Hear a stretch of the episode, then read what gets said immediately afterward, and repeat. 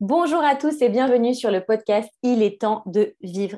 Ça y est, on se retrouve pour le dernier épisode de la saison 1. Et pour cet épisode, j'ai une surprise pour vous. Aujourd'hui, ça va être moi l'interviewer parce que cette idée m'est euh, aussi venue parce que moi-même, j'avais vécu des événements. Et pour cela, j'ai demandé à mon amie Natacha euh, de prendre ma place en m'interviewant. Donc, Natacha, bienvenue et merci d'avoir accepté de prendre ce rôle. Merci. Bonjour Audrey, bonjour tout le monde. C'est chouette de pouvoir t'interviewer, toi.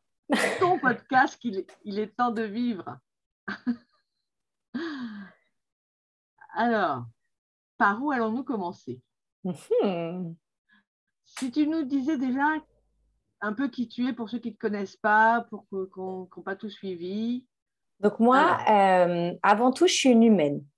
Parce que souvent, on dit tout de suite, euh, je suis mère, entrepreneuse, euh, mais avant tout, en fait, je suis une humaine qui cherche juste à être une version, euh, une meilleure version d'elle-même chaque jour et une version surtout plus heureuse d'elle-même. Et j'ai vraiment à cœur de faire prendre conscience aux gens de leurs valeurs, que ce soit des enfants, des ados, des adultes ou des personnes âgées. Tu sais que je suis multicasquette. À la base, j'ai une formation de psychomotricienne, mais je suis aussi thérapeute dans le monde de l'accompagnement. Et en fait, j'utilise tout un tas d'outils et on va dire que vraiment mes sujets de prédilection, ça va être euh, la résilience ou la charge mentale parce que c'est un thème hyper à la mode et c'est quelque chose que personnellement, je ne connais pas. Donc, j'ai euh, beaucoup euh, été me demander, bah, tiens, pourquoi on entend autant parler de la charge mentale et pourquoi moi, j'en souffre pas? Et donc, l'événement que j'avais euh, envie de vous partager aujourd'hui, euh, que j'ai vécu comme une victime, ça a été euh, mon accident de voiture il y a 14 ans. Donc, il y a 14 ans, je vais chez une amie qui devait aller aux urgences. À l'époque, j'étais secouriste bénévole. Elle sortait avec mon ex, donc c'est une histoire digne d'un film, on peut en faire un roman. Et à 50 mètres de chez elle, j'ai un accident avec ma Twingo de nuit. Et donc là, c'est l'arrêt sur image, arrêt total je, ne savais pas que ça pouvait faire aussi mal. Et j'étais qu'à 50 à l'heure. Je me dis, mais ça donne quoi quand tu vas plus vite en fait? Tu m'étonnes. Et du coup, qu'est-ce qui t'a permis de reprendre le pouvoir pour ne plus subir? Alors en fait, euh, c'est important pour moi d'être honnête avec vous et de vous dire que je ne l'ai absolument pas fait de manière consciente. En fait, j'ai vraiment subi pendant des mois et des mois parce que cet accident, il a eu des conséquences aussi dans mon entourage proche, amical. Je me suis retrouvée toute seule, j'avais que ma mère. Et, en fait, c'est réellement dix ans après que j'ai compris tout ce qui s'est passé, tout ce qui s'est joué. Euh, mais ce qui m'a permis de reprendre le pouvoir, c'est de partir de la France en Espagne. D'accord. Ça t'a permis de sortir du mode victime, de partir de la France ou c'est autre chose? Euh, ce qui m'a permis de sortir du mode victime, c'est quand j'ai compris que j'étais partie en Espagne pour passer. En fait, à la base, je pensais que j'étais partie en Espagne pour des raisons professionnelles. Et c'est quand j'ai compris que j'étais partie pour des raisons personnelles, c'est parce qu'en fait, un an après l'accident, j'étais toujours embourbée dedans. J'arrivais pas du tout à passer au-dessus. Je subissais complètement cet accident de voiture. Donc, je pense que c'est quand j'ai pris conscience, mais alors en termes de temps, ça a dû se faire peut-être 8-9 ans après l'accident de voiture. C'est quand j'ai vraiment pris conscience que j'étais partie pour cette raison-là. Parce que finalement, je passais pas au-dessus de la vie.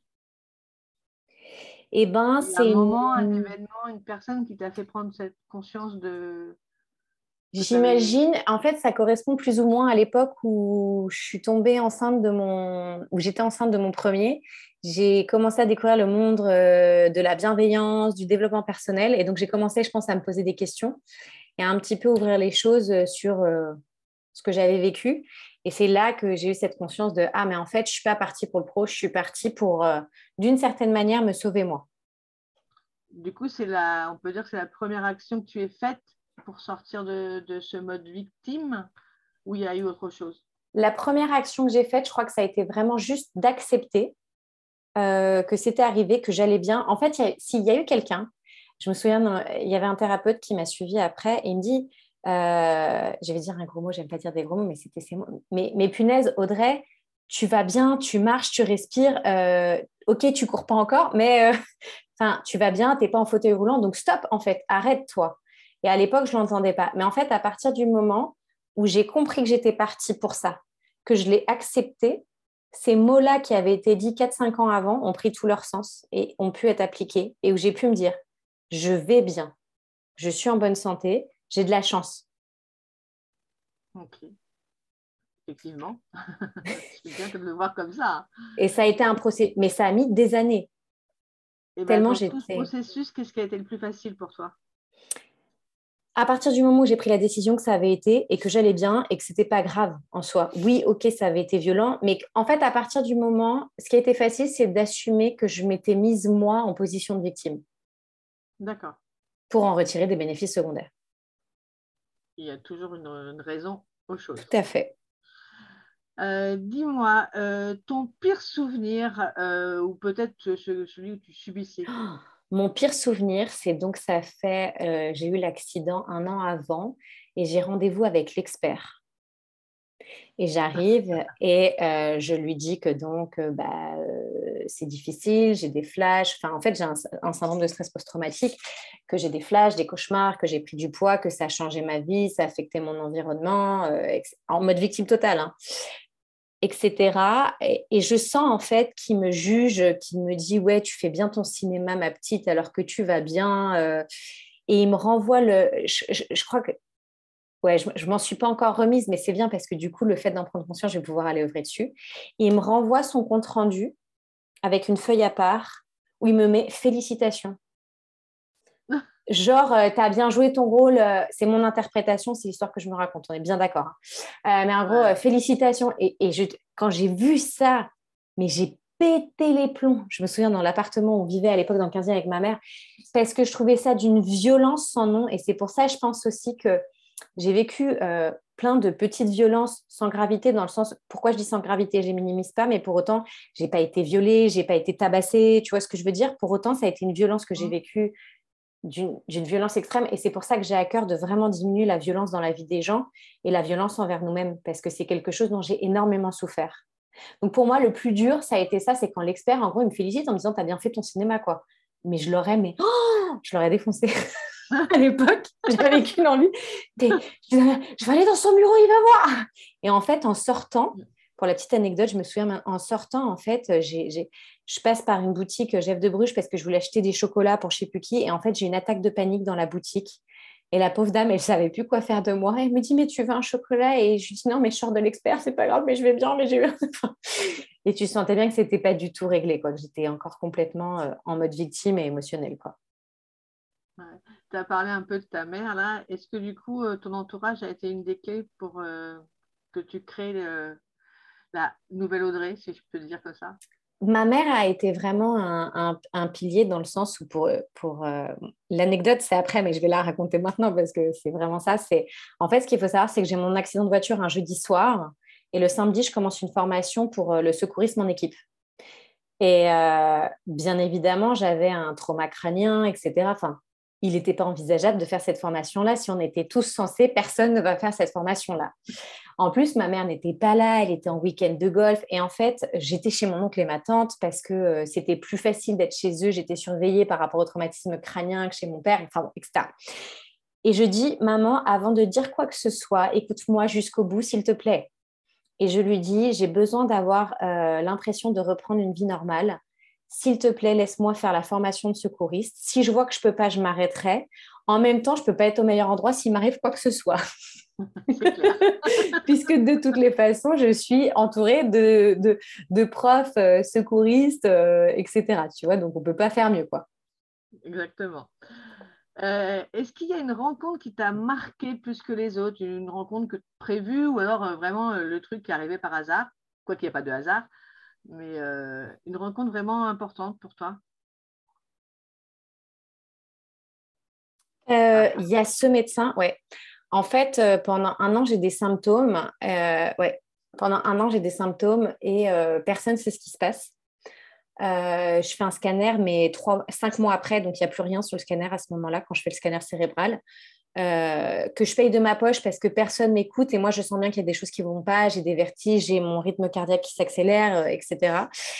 Et je vais voir le médecin traitant de ma mère au lieu d'aller voir la mienne, qui euh, la mienne m'en avait mis plein la tête, va chez le psychiatre, enfin qui m'avait dit de tout quoi. Et lui me dit, mais tu n'as pas juste un syndrome post-commotionnel. Donc, un syndrome post-commotionnel, pour ceux qui ne savent pas, c'est juste les conséquences, en fait, du crâne, du choc du crâne contre la boîte crânienne. Sauf que mmh. tu peux faire tous les IRM, tous les scanners du monde, il n'y a aucun il n'y a aucune trace. En fait, c'est le temps que le cerveau se remette du choc contre la boîte crânienne. Mmh. Et il me dit ça. Et pour moi, ça paraît une évidence. Je m'intéresse au thème, je commence à lire, je dis ah, c'est ça. Enfin, mais comment personne l'a vu et, euh, et, en fait, de là, je vais voir ma, ma médecin. Et à l'époque, j'étais secrétaire médicale de garde. Et donc, j'étais là-dedans. Et je dis à une des médecins avec qui je m'entendais bien, je lui dis euh, mais euh, toi, tu en as entendu parler, qu'est-ce que tu en penses? Et en fait, il me dit, elle me dit, le syndrome post-commotionnel, c'est ce qu'il y a de pire pour le patient parce que pendant un an, on vous prend pour le malade imaginaire. Et c'est exactement ce que j'ai vécu. Et à partir de là est née une méfiance, une défiance du système médical où je partais du principe que ça servait à rien que j'aille chez le médecin parce que de toutes les manières, il n'allait pas me croire. Bah oui, évidemment. Du coup, est-ce que cette situation t'a permis de créer une opportunité bah, c'est clair, c'est ce qui m'a permis d'arriver en Espagne et du coup de connaître euh, mon mari deux ans plus tard là-bas et aujourd'hui d'être mariée et d'avoir trois enfants, euh, dont des jumelles de 20 mois. C'est plus d'opportunité là. c'est plus d'opportunité. En fait, euh, il y a vraiment un truc important, c'est que autant j'ai été victime de cet accident pendant plus de dix ans, autant aujourd'hui, si on me disait est-ce que tu voudrais retirer ça de ta vie, je dirais pour rien au monde parce que j'aurais jamais vécu ça, jamais je serais partie en Espagne, jamais j'aurais connu mon mari et jamais je serais aussi heureuse que je ne le suis aujourd'hui. Et je ne souhaiterais pas revenir en arrière ni l'effacer de ma vie. Ça fait, qui, ça fait qui tu es toi maintenant. Exactement. Et du coup, tu as déjà raconté une anecdote, mais est-ce que tu en aurais une autre à nous raconter par rapport à tout ça? Une autre euh, que tu as envie de partager? Bah, si, il y en a une qui est excellente. Donc, je suis à cette formation de secouriste qu'à un moment, je dois arrêter parce qu'en fait, je dois faire euh, une série d'examens euh, médicaux. Et en fait, j'ai le dos, j'ai un collègue qui me touche, qui est infirmier, secouriste infirmier, il me dit, mais Audrey, euh, tu as le dos comme un muret. Donc, je vais chez, chez l'hosto qui me dit, tu reviens dans 15 jours, j'ai jamais vu ça. et en fait, pendant la formation de secouriste, il faut bien comprendre que tout mon corps me fait mal du choc que j'ai vécu. Donc, je ne peux pas porter beaucoup de poids. Et à un moment, je suis chef d'équipe dans les exercices. Et euh, en fait, euh, ils nous mettent un, je suis désolée, non, une personne à forte corpulence en tant que victime. Et donc, pour la déplacer, à un moment, j'en ai un, il n'en peut plus. Tu vois, j'ai un de mes secouristes de l'équipe dans l'exercice qui peut plus, qui va lâcher la planche avec le mec dessus. Ah Et je dis, bah, est-ce que quelqu'un peut venir? Je ne peux pas porter. Dans ces cas-là, je changerai l'équipier. Il me dit non.